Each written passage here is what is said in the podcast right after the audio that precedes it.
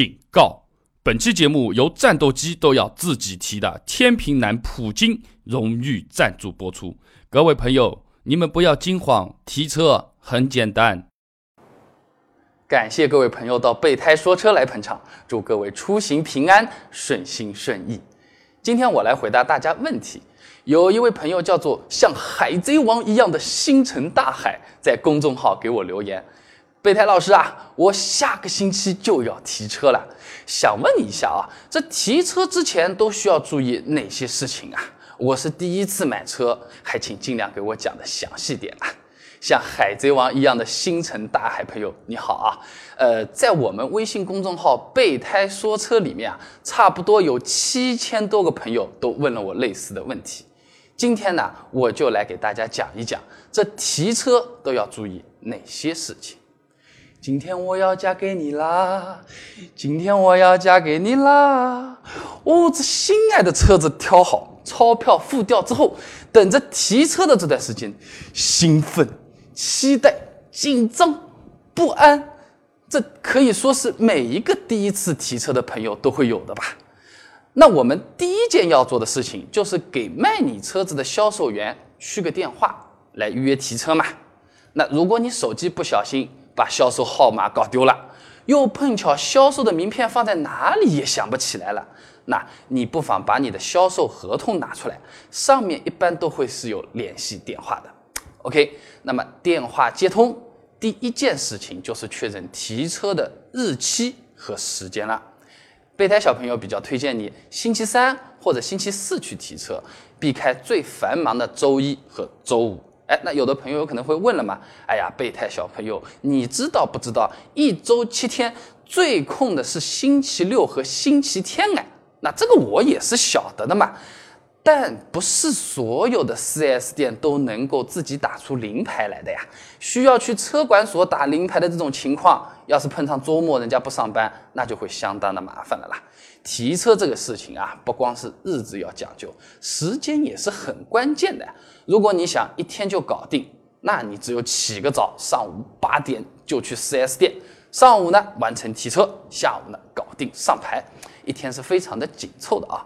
如果呢你想拿临时牌照先开几天的话啊，那么中午十二点左右就差不多了啊。但是最迟不要超过下午的三点啊。一般财务的公账啊会在工作日下午的四点关闭。一个合格的交车流程呢，基本上一两个小时肯定是要的。你要是去的太迟，有可能车子们验好了，心情不来得个样，发票开不出来，那么第二天还要再去提车的，很麻烦。也是很不划算啊。那说到这里啊，不要开心激动哦哦，好的好的，直接一句话，哎，明天见，啪，把这个电话给挂掉了啊。还有很多事情要提前确认和准备的啊。那你去提车总不能空着手去 4S 店潇洒的吧？需要哪些证件、资料，先要问问好。那如果能搞个资料袋啊，你全部把它放在一起的话呢，那就更好了。一般情况下，我们要带身份证。身份证复印件、驾驶证、购车合同、定金收据啊。如果你是公司去买车，那你还要带组织机构代码证和公章。那北上广之类的苦逼朋友们哈，还需要带好购车指标原件或者是复印件。那说起复印件啊，你可以在上面用笔写一下，哎，本复印件仅用作某某某 4S 店提车使用，他用无效。那万一这个车子买好，莫名其妙的被人家办几家信用卡，呃，那个肯定是很头疼的嘛。那然后就是钞票相关的事情了。呃，各位打起精神来啊！你呢要和 4S 店确认他们所支持的付款方式，现金可以带多少啊？支票一般需要多久到账？汇款到达银行的账号和生效时间？汇款是否需要提供汇款单？是否需要在汇款内容中添加备注一栏？那一般备注呢，就是某某某购车款合同编号多少这个样子。当然了，现在买车呢，估计还是刷卡的朋友最多了。那刷卡最好你也问问清楚了，那是不是借记卡和信用卡它都是可以刷的？一次最多可以刷几张卡呀？每张卡手续费是多少啊？你 4S 店承担几张卡的手续费啊？如果是家里人出钱给你，那么刷卡人名和车主名字不一样，是不是也可以用？如果要写代付款证明的话，一般是需要付款人的身份证原件和复印件。那除此之外，还有不有其他什么特殊的要求呢？那问了那么多啊，主要是要把销售员搞晕，你自己不能乱的啊。前面这么一通下来呢，估计人家是烦的不行了，要么就是觉得今天哟，是不是碰到领导来暗访检查服务质量了？那流程的东西你都确认好之后呢，就要准备钱了啊。你提车那一天一共还要再带多少钱？要让销售员好好给你算算。这购车的余款嘛，就是成交价减去上次付的定金，然后你要交的购置税，一般是发票的价格除以十一点七。但是我们一般来说，为了计算方便嘛，都是按照百分之十来算的。保险费嘛，毛算算，十万的车子五千块，二十万的车子七千块，三十万的车子一万左右的样子。哎，这里就有讲究了啊！你不要等到提车那天，你自己嗨的不行啊，莫名其妙的买了一堆自己用不到的保险。在这里通电话这个时候，就要求销售员把具体的保险公司的名称、险种类别、明细价格通通列给你啊，不要笼统的说啊，大概多少，一定要具体。一方面呢，我们可以把钱准备到位，避免不够这种很尴尬的情况；还有一方面啊，我们可以找自己的朋友去打听一下价格嘛，比一比，是不是啊？当然了，如果合同里面写着必须要 4S 店买保险的话呢，那基本上也就只能挑挑险种了啊。哎呀，备胎小朋友比较建议你啊，只选择四项基本险：第三者责任险、车损险、不计免赔、司机乘客座位险。最关键的就是这个第三者责任险。你开车上路，不管是车损还是人伤。只要是你全责，那么都是要靠这个保险来赔付的。哈哈，你可以根据自己所在城市豪车出现的频率和扶老奶奶的这价格来权衡你到底买多少金额。一般呢是五十万，如果手头不是特别紧的话呢，建议选择一百万。哎呀，问到这个份上啊，基本上是没有什么问题了啊。但是我还是想要把意外控制到最小。再多问一句。哎，店里面的合格证或者关单、商检单你在不在啊？可不可以在我提车的当天拿走啊？哎，有些 4S 店他会把车子抵押给银行，等你付了车款，然后嘛还钱，从银行把单据这么再拿出来。几率虽然是很小啊，但是车子嘛你提回去了，开得很开心，4S 店突然倒闭了，这种事情啊，备胎小朋友还真的是碰到过的啦。那个时候你这个车子啊就是幽灵车嘞，那上牌嘛不能上，卖嘛也卖不掉。手续不全，相当麻烦的，希望大家都不要碰到啊！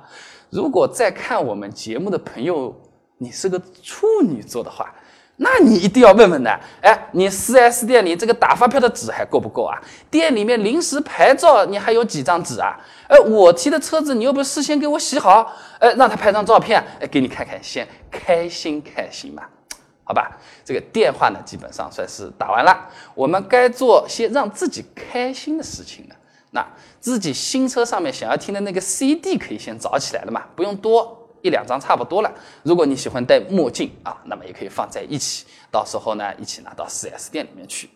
这里我也想问问大家哦，这个你新车买好之后啊，最想做的事情是什么？关注一下我们的微信公众号“备胎说车”，给我留言啊。在这里呢，我讲一下我遇到的最多的情况吧。啊，那当然就是请客吃饭嘛。提车时间定好了，就和自己亲朋好友去个电话。哎，这里要注意的啊，就是最好大家都是先到你的家里去。然后呢，一起打车再到 4S 店，哎，不建议啊，各各自管各自的，这么跑来跑去的。一来嘛，我是个俗人啊，我不喜欢新车买来就被人家评头论足的比来比去啊，你这个车怎么样，我这个车怎么样？二来嘛，我也是个俗人啊，我希望大家能够多关注一下我买的新车子嘛，是吧？三来呢，我就是个俗人，是吧？提好车聚会的时候，当然是要坐我的新车子，大家一起 happy 去的嘛。然后你表扬我两句，是吧？那不过大家各有各的情况啊。如果你是要把自己的车子开到 4S 店去卖掉，做二手车置换的话，那么你记得提前把随身物品先整理出来，手套箱、眼镜盒、遮阳板。车门内侧的这种储物槽、扶手箱、后备箱的隔板，最好都拿开来看一下，因为毕竟每个人放东西的习惯是不一样的嘛。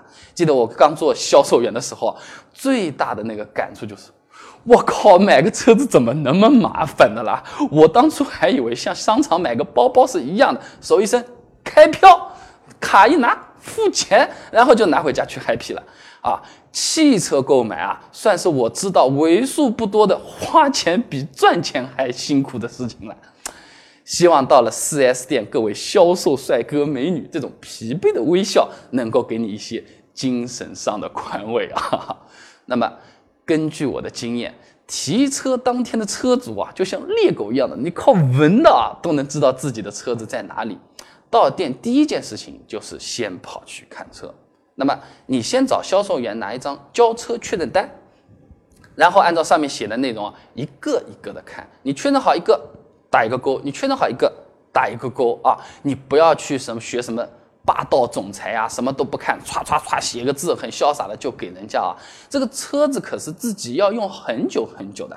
那第一步就是核对颜色代码，有些品牌啊，这个光一个黑色就有四种的，很容易搞错的。那一般这个代码呢，会在车子引擎盖的那个反面靠近车头的那个地方，你拿合同对比一下会比较保险。然后呢，我们从右侧门开始绕车走一圈，看看油漆有没有划上。重点检查啊，前后保险杠、钢圈、车顶。这些啊，都是在运输过程中特别容易磕到的地方。哦，对了，玻璃不要忘记看啊。你而且你要走近一点去看，要是玻璃有点小裂痕，那可真的是要当场就指出啊。尤其是挡风玻璃，你有个裂痕啊，你上高速的时候可能就会裂开一个大口子，很危险的。那你这么一圈走回来，应该是回到右侧门了，对不对？你把门打开，一般在这个座椅的这个下方，你可以看到一个叫出厂名牌的东西，上面有车子的车架号啊、发动机号、出厂日期。一来呢，后面开发票呢需要在这里核对车架号；二来呢，你可以清。楚的知道这辆车到底是具体哪一天出了汽车主机厂的门，哈哈，或许啊，这就是抱怨一下还能送一个保养的机会呢。那一般国产车出厂日期呢，和你提车日期相差个一个月，已经是最新的车子了啊。那进口车因为要海运啊、报关啊这种繁琐的流程，相差三个月的时间啊，已经是最短了。一般啊，不超过半年的车子都不会有什么太大的问题。好了，那我们驾驶位坐一下啊，插个钥匙感受一下嘛。仪表台先点亮，看一看这上面的公里数。一般国产车呢，五十公里以内；进口车一百公里以内，我觉得基本上啊，还都是可以接受的。那么有朋友可能会问了，这个公里数到底是哪里来的？这个呢，主要是车子造好了之后开起来试一试。呃，厂家都很老实的，不会试好再给你调回去的啦。但如果你拿到这个车子写着三百公里，那很可能啊，就是 4S 店舍不得付板车费，把你的车子呢从仓库或者港口直接开回到店里的。这种情况下就要给差评。嗯，记得前段时候啊，网上不是有个新闻说的嘛？你怎么证明你妈是你妈呀？哎，那我们这里也可以问一句啊，你怎么证明你卖的车子就是我买的车子啊？来来来来来，配置单拿来核对一下啊，尤其是中控里面有没有导航啊？这个音响喇叭到底有多少个啊？这全景天窗呢，还是小天窗的？我是不是得去看一看？这多功能方向盘，方向盘上应该有几个按钮的？那大灯是卤素的还是氙气的？千万不要怕麻烦，也不要怕销售给你眼色看。有些店啊，他真的就会拿个低配的车子，自己把大灯改一下，导航嘛加加，冒充高配卖给你的。那么这个确认好，车子当初你要买的这个配置和你现在的是一样的，那你下车就去看看后备箱啊，备胎、千斤顶、三脚架、灭火器、急救包，这种必须要有的。这不怕一万，只怕万一嘛。那当然没有灭火器急救包的，你可以软磨硬泡的去要一个啊。备胎小朋友开汽车公司的时候最讨厌那光上班拿了钱不做事情的人。车子也是一样的呀，你不能光买了配置，他说不能用哎，你让销售给你代劳一下，看看每个部件是不是能够正常的工作。那大灯近光和远光它是不是都亮的？双闪灯、音响、空调、喇叭是不是都能用？哎，点烟器这个插口有没有电的呀？车子里面各种照明的灯是不是都打得开？这么一圈下来呢，车子基本上就算检查好了。销售员们估计也被你折腾的连半条命都没了啊！你给他换个心情吧啊，走，付钱去。摇摇摆摆走进来，钞票一张张的拿出来。你不要惊慌，你不要害羞，车子很好的，你也很好的。那付钱之后啊，记得保存好所有的付款单据，比如说你刷卡的那个签购单，银行汇款的那个凭证。那趁着等发票的时候啊，你可以把保险也可以办起来啊。这里我强烈建议各位朋友，严格按照之前电话里说好的险种和金额来付保险费啊。呃，想想车子嘛，总算买好了啊，都已经花了这么多钱了，我要带车子好一点的嘛，买个全险吧。车款这个大头一付，你买保险特别容易觉得什么钱都不是大钱，这往往是各位消费者朋友最放松大意的时候，销售员也会进行销售业务的最后冲刺。哎呀，你皮肤真好啊，晒开了的就不好看了，要不要贴个膜啊？啊，老板，你这个车子你开起来太大气了，要不要办一个豪华气派、屌炸天的美容套餐啊？如果周围这种亲朋好友都在，你更加容易觉得自己终于有个扬眉吐气、显摆显摆的这种机会了呀。那我想说一句，谁的钱不是自己的辛苦钱啊？想要避免。额外不必要的花销，你又不想让周围人觉得你抠门，这种办法倒也不是没有啊。你就让销售员先尽情的说一通，等他说完问你，哎，要不要买的时候，你就说，嗯，备胎小朋友跟我说了，还有很多很多事情没有做好了呀。你先给我介绍一下售后服务顾问，哎，你让他跟我讲讲保养怎么做。一般要多少钱？保养周期是多少？新车上路，哎，有没有什么需要注意的事项？啊，还有嘞，那维修保养的预约电话是多少呢？我车子在路上抛锚的话，紧急救援的电话号码你们有没有的？哎，好像的确还是有很多事情的嘛。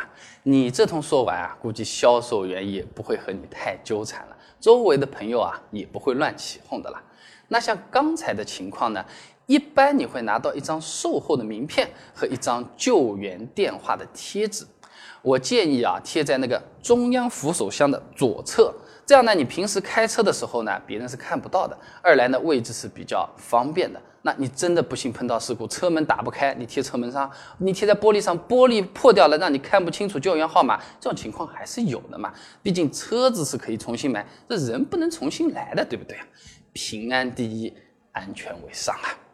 那看着销售员啊，为了这么几百块钱给你跑上跑下的讨生活，各位老板们也不要太过于苛责。哈哈。等所有的单据交接给你的时候呢，你就让人家去喝口水休息一下吧。啊，那我们嘛，先来把资料核对一下。呃，还记得刚才那个验右车门出厂名牌的那个位置吗？座位的右边这个位置吗？你把保养手册、保单、发票。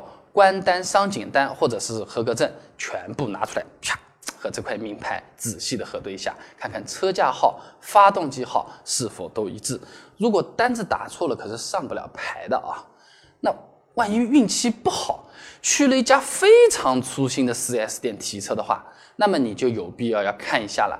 这是不是发票上的每一联都盖上了财务发票专用章？这个圆的下面还有报税代码啊！备胎小朋友有一次啊，陪客户去外地提车啊，回到家之后才发现后面几联没有盖章啊，被客户骂的连身高都缩短了十公分啊！连夜坐火车去改发票啊！这种傻乎乎的事情啊，大家千万是不要碰到啊！那很多朋友甚至是很多销售员都会觉得，check 到这个份上。总没有问题了吧？否，车子的座位数不要忘记看啊，尤其是轿车，有些后排只能坐两个人的，它是四座啊，你写成五座都是要悲剧的啊。那给大家出个题目考考大家啊，这个路虎发现四它是六座的呢，还是七座的呢？知道的朋友来我们微信公众号“备胎说车”，把这篇文章发送到朋友圈啊，点赞和评论数最多的朋友可以拿到我们一份精美的礼品哦啊。那么 4S 店送的小礼品你收好，放进车子以后啊，就可以准备出发了，过一把快意人生的有车生活啊。但是这个时候我要多说两句啊。千万注意安全，哎，大家不要嫌我烦啊！人生得意时，开心自然是必须的嘛，但有责任心依然是非常重要的。再次拖住这位苦逼的销售员吧，让他给你讲讲马上就要用到的功能吧。那大灯开关在哪里呀？这远近光怎么切换啊？转向灯怎么打？车子是手刹的呢，还是脚刹的呢？什么位置？到底怎么用？一定要讲清楚，雨刮器在哪一边啊？快慢怎么调啊？问好之后呢，让销售先下车，让他站在这个车子的两侧的死角，让他协助你调那个反光镜。啊，那有一些买 MPV 啊，或者家里有小孩的朋友呢，你最好再问一下这个儿童安全座椅，它要怎么去安装和拆卸？后门的儿童安全锁啊，它这个位置在哪里？到底是怎么用的？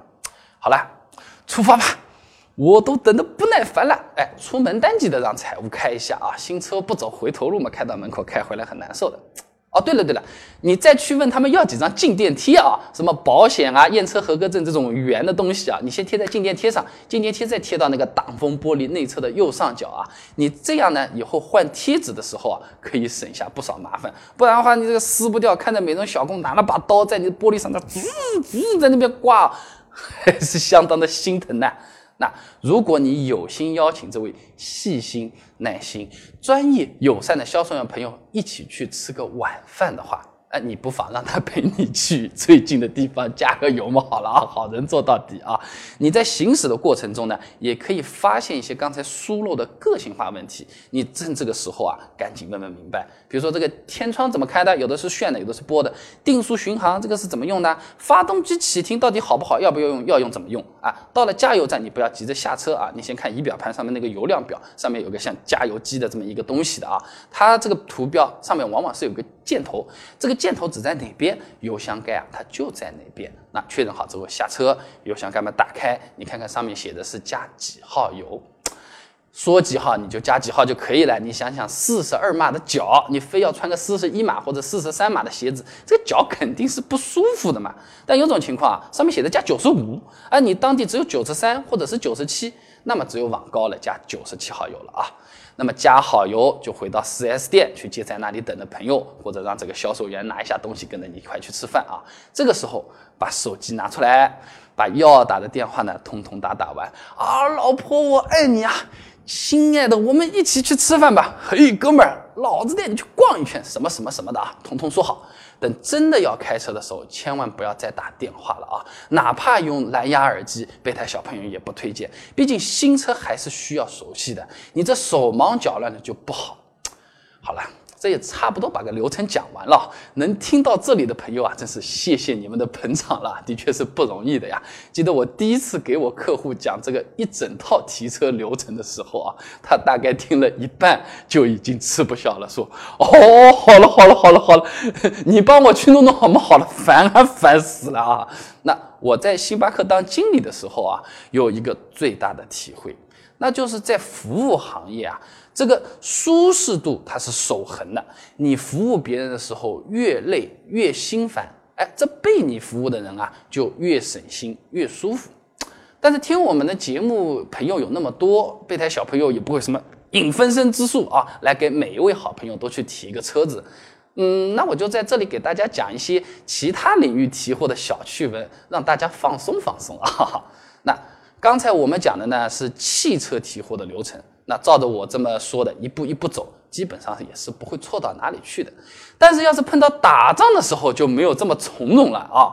那莫斯科保卫战的时候，这个坦克造好从工厂开出来，就直接开到马路上跟人家开打了。有保卫战嘛，人家都攻过来了嘛，还毛线个验收的质检，签字都不用的，只要是你会说俄语的啊，谁来谁开走。